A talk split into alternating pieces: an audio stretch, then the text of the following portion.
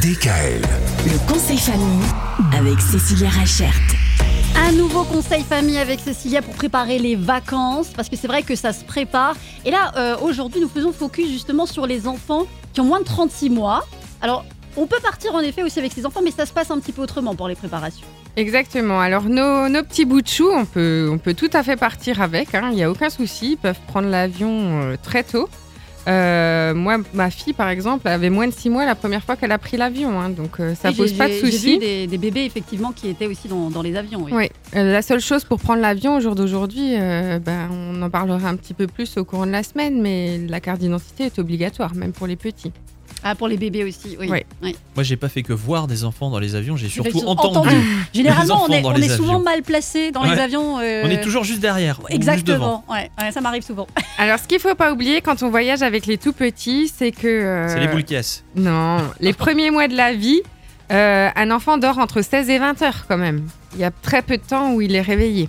Donc si on part avec des tout tout tout petits, il faut faire attention à, à trouver une destination ou avoir un endroit où on puisse vraiment se poser pour que l'enfant euh, puisse faire aussi des siestes et, euh, Oui. et être à l'aise.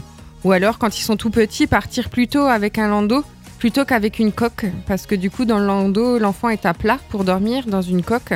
Euh, c'est pas super, euh, notamment au niveau de la tête. Ça peut faire des, des plagiocéphalies en fait. hein. C'est des, des masses plates à l'arrière de la tête qui peuvent entraîner des conséquences neuromoteurs chez les enfants. Ah ouais. Ah oui, quand même. hein. Donc c'est vraiment un- un- intéressant de, de vérifier sa destination et puis d'avoir aussi des temps où on peut se poser avec les petits parce que euh, ils font encore souvent la sieste euh, l'après-midi. Euh, Jusqu'à 3 ans généralement ils font tous la sieste l'après-midi. Il y en a qui ont même besoin de faire encore des siestes le matin.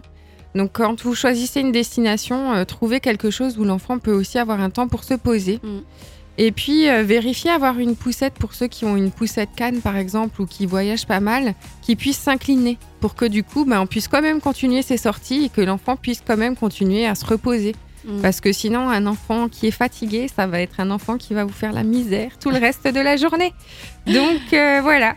Ouais, déjà, les adultes, quand ils sont fatigués, ils nous font la misère, alors les enfants.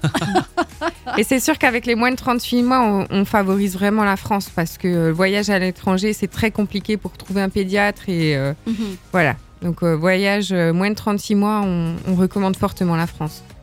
On prend note, très Mhm. important. Et demain, on reviendra sur les enfants un peu plus grands et notamment sur les trajets en voiture parce qu'il y a aussi il y a des petits conseils euh, que Cécilia pourra nous donner demain à la même heure sur DKL. DKL. Retrouvez l'intégralité des podcasts Le conseil famille sur radiodkl.com et l'ensemble des plateformes de podcasts.